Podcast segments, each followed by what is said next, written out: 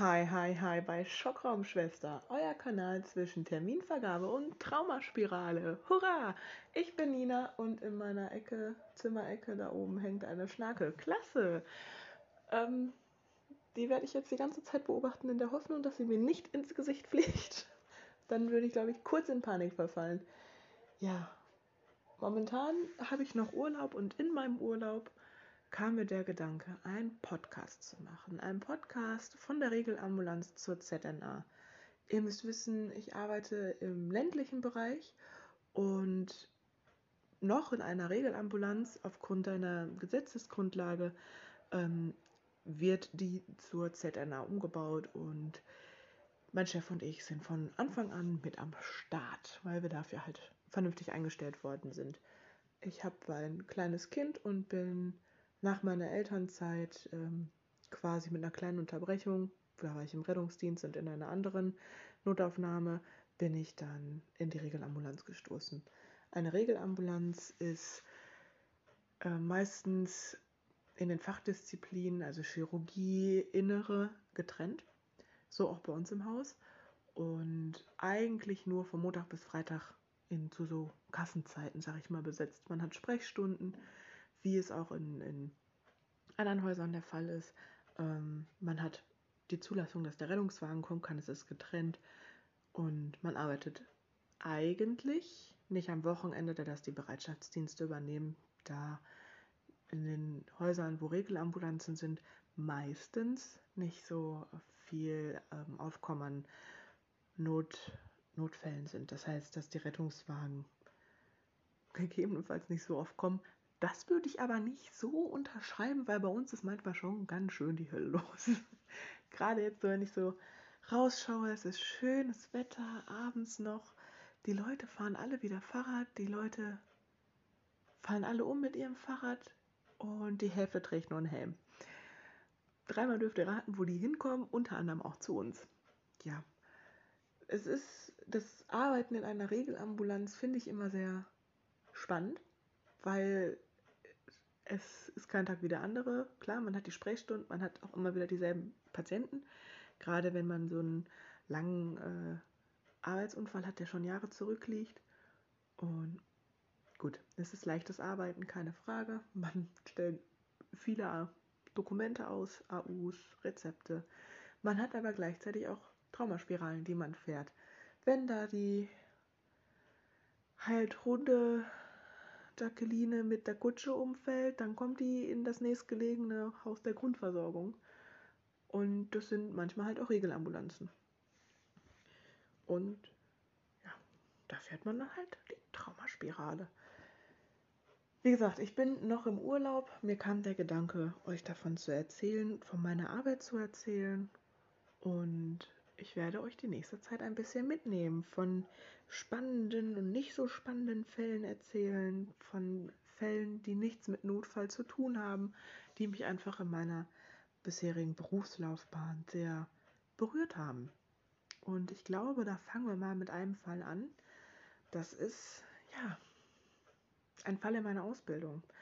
Ich habe ähm, in einem nicht so konventionellen, in einer nicht so konventionellen Klinik meine Ausbildung gemacht ähm, und wurde nach meinem Examen übernommen, musste aber halt ein Vorstellungsgespräch machen, ist ja klar.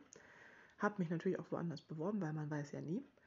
Und wurde da gefragt, was meine Sternstunde der Ausbildung war. Und meine Sternstunde der Ausbildung, das ist äh, eigentlich eine ganz schöne Geschichte. Wir hatten einen Patient, der kam sehr in einem sehr schlimmen, schlechten Zustand zu uns. Der war sehr, ja, dement.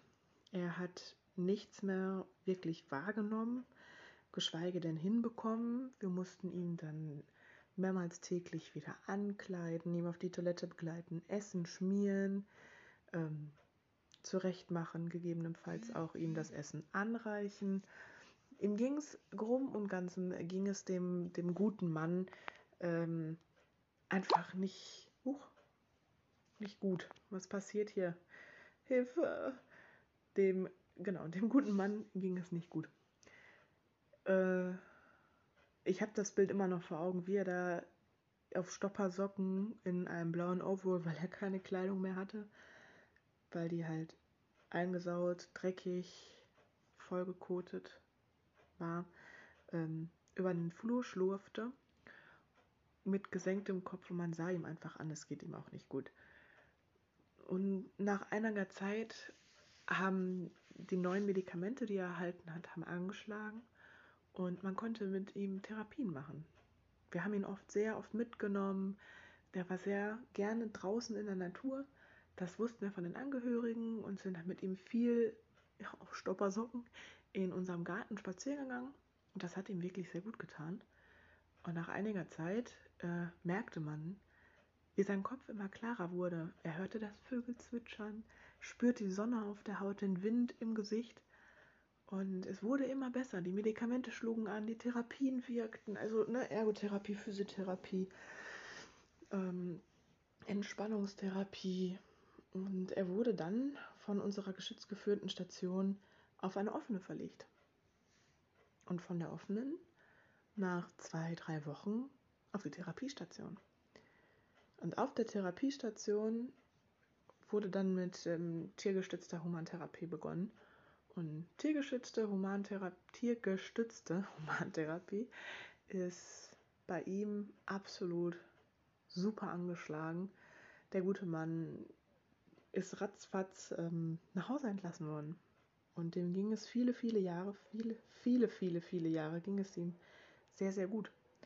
Und das war so meine Sternstunde. Ich habe ihn sehr in einem sehr schlechten Zustand gesehen und habe ihn aber mit einem Lachen im Gesicht rausgehen sehen. Wir sind, das war wirklich schön.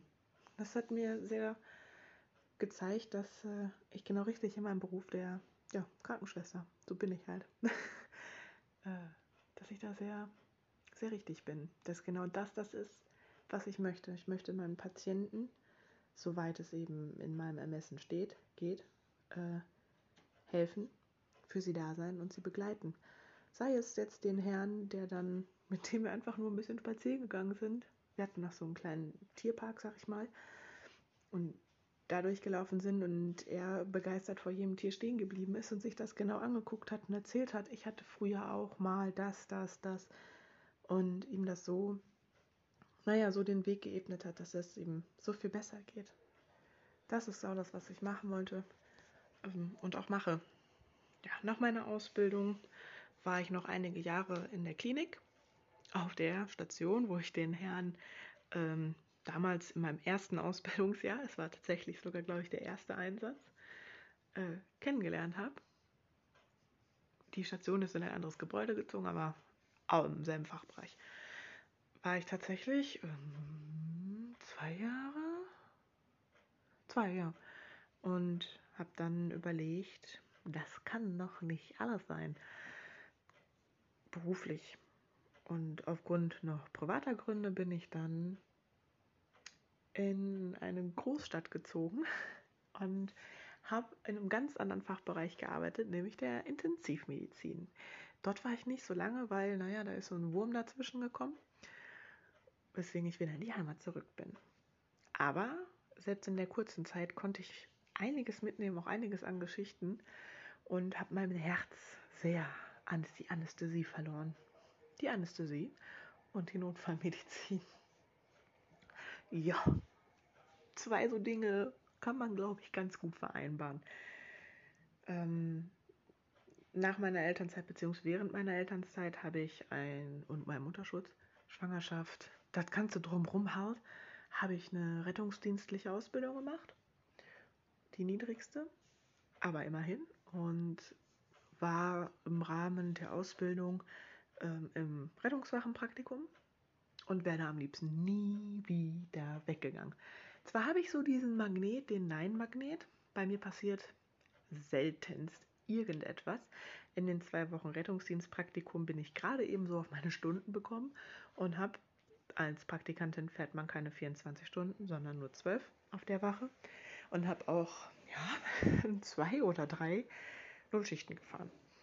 Für die Kollegen war das natürlich optimal. Die sind vorher wochenlang durchgerollt quasi, weil so viel zu tun war, nach mir durchgerollt. Nur während ich da war, sind sie kaum gerollt. Für mich war das jetzt eher nicht so schön, weil ich hätte natürlich gerne mehr gesehen.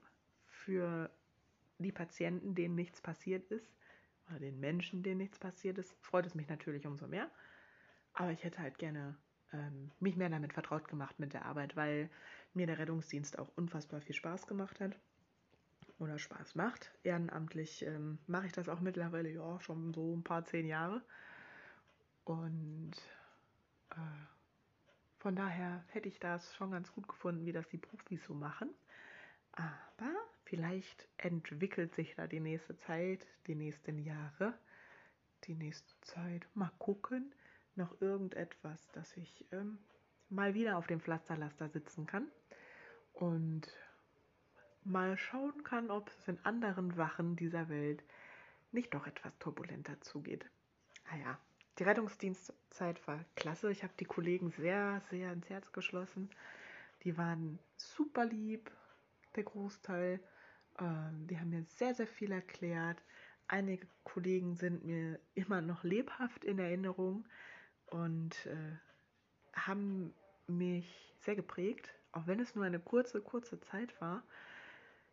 Die haben mit ihrem Fachwissen und ihrer Kompetenz haben die meinen Weg in den Rettungsdienst und auch mein, meine Liebe für die Notfallmedizin äh, doppelt so schnell entfachen lassen. Also vorher fand ich die Notfallmedizin cool, mein Herz gehörte der Anästhesie.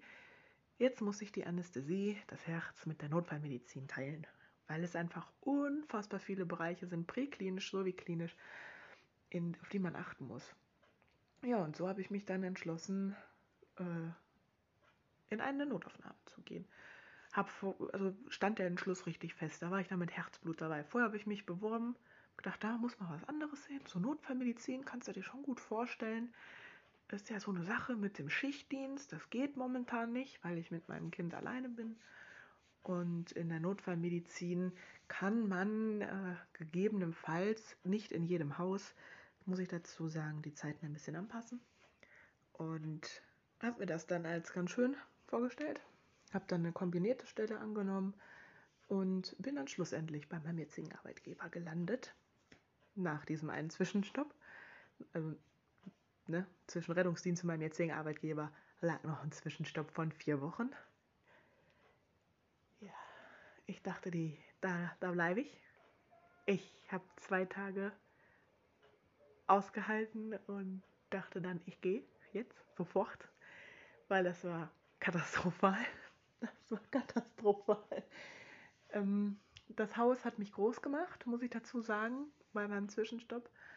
Da habe ich das erste Mal in die Pflegeluft schnuppern dürfen, damals, vor Jahren.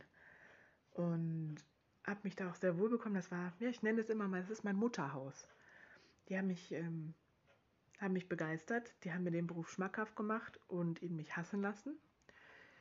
Die haben mir die verschiedenen Facetten erzählt und äh, gezeigt, weil ich war nicht nur ein paar Wochen, ich war wirklich sehr, sehr lange da.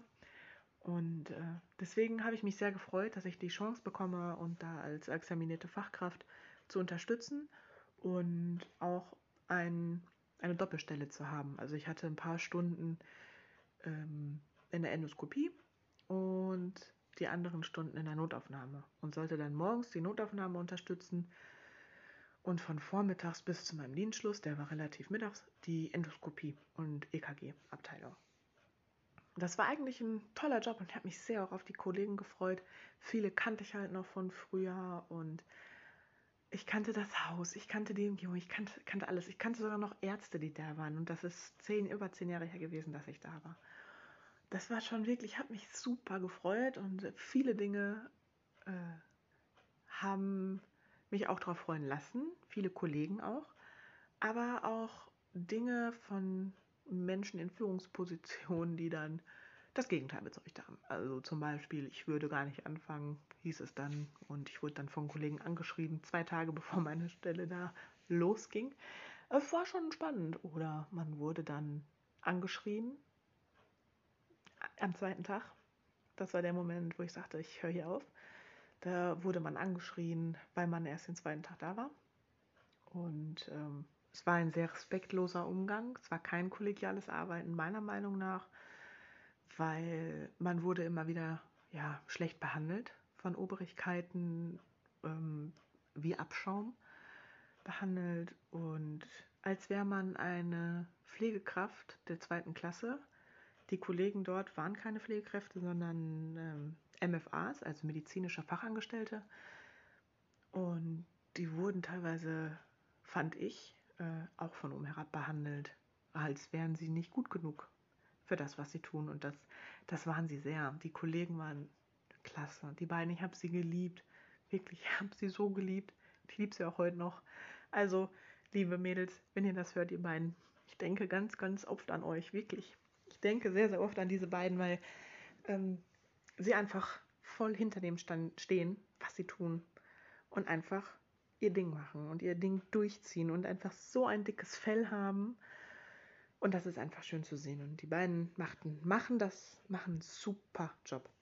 Also, wenn ihr das hört, ich denke an euch. Wettet ihr nicht, weil die beiden werden, denke ich mal, keine Podcasts hören. Trotzdem.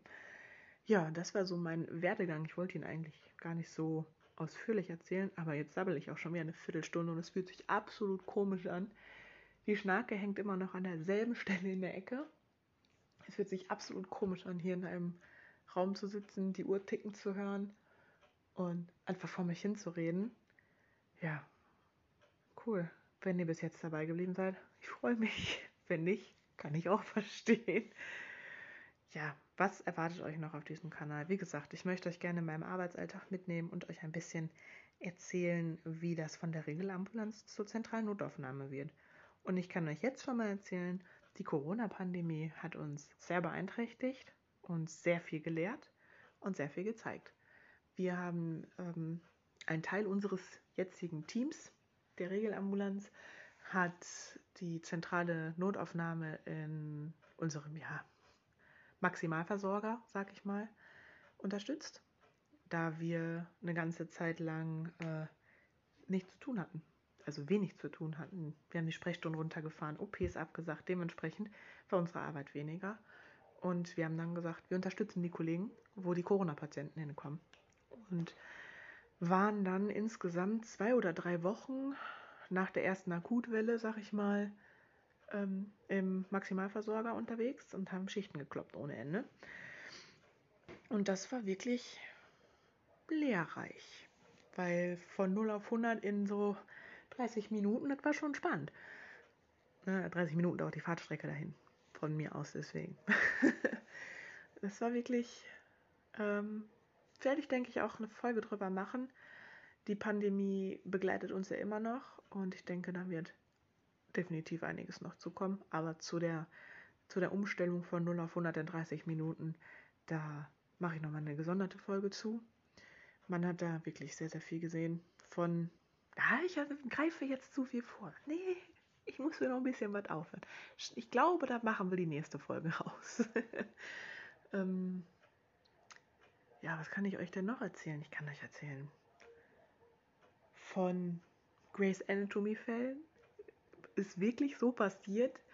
Hatte ich, es war sehr, sehr lustig. Ich glaube, das Mädchen hat das im Endeffekt gespielt, bin mir aber nicht ganz sicher.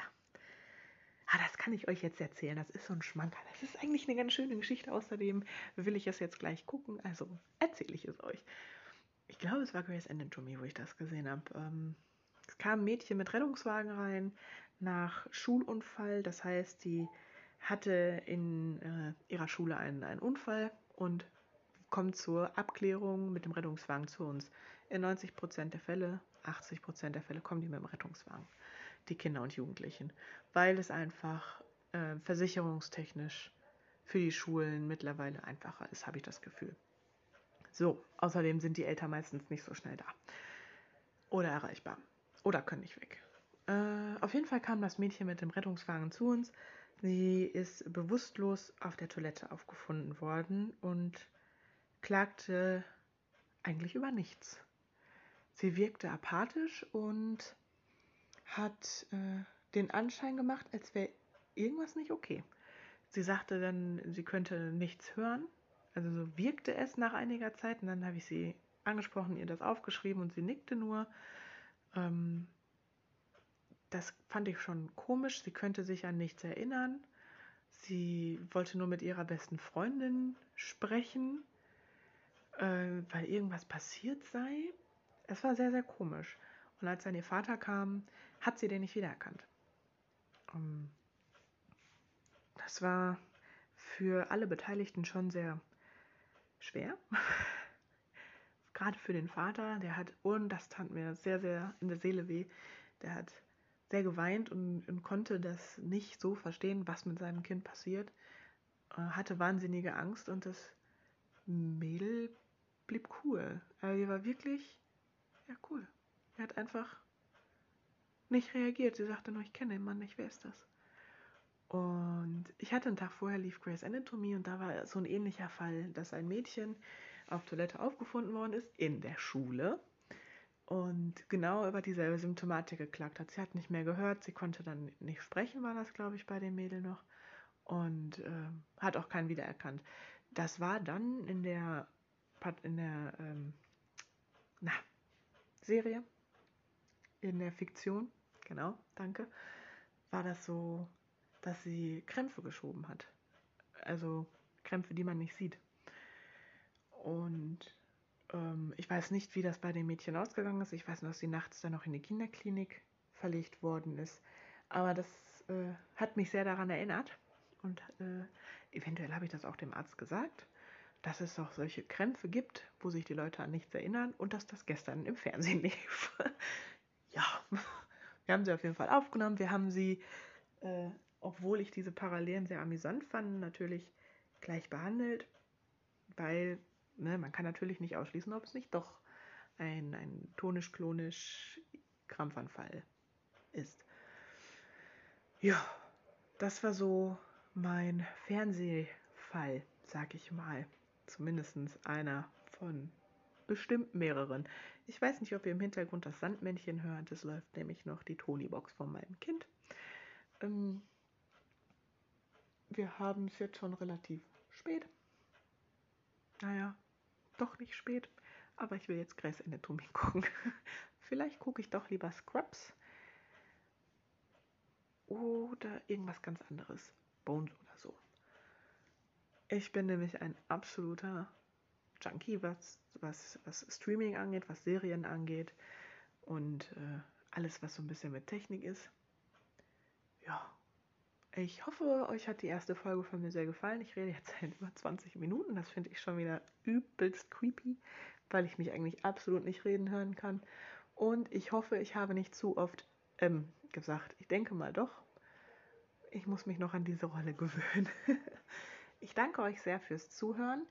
Und ich denke mal, wir haben jetzt Montag. Ich werde die Woche bestimmt noch mal von mir hören lassen. Und verspreche euch, ich verbringe die äh, Folge von 0 auf 100 in 30 Minuten.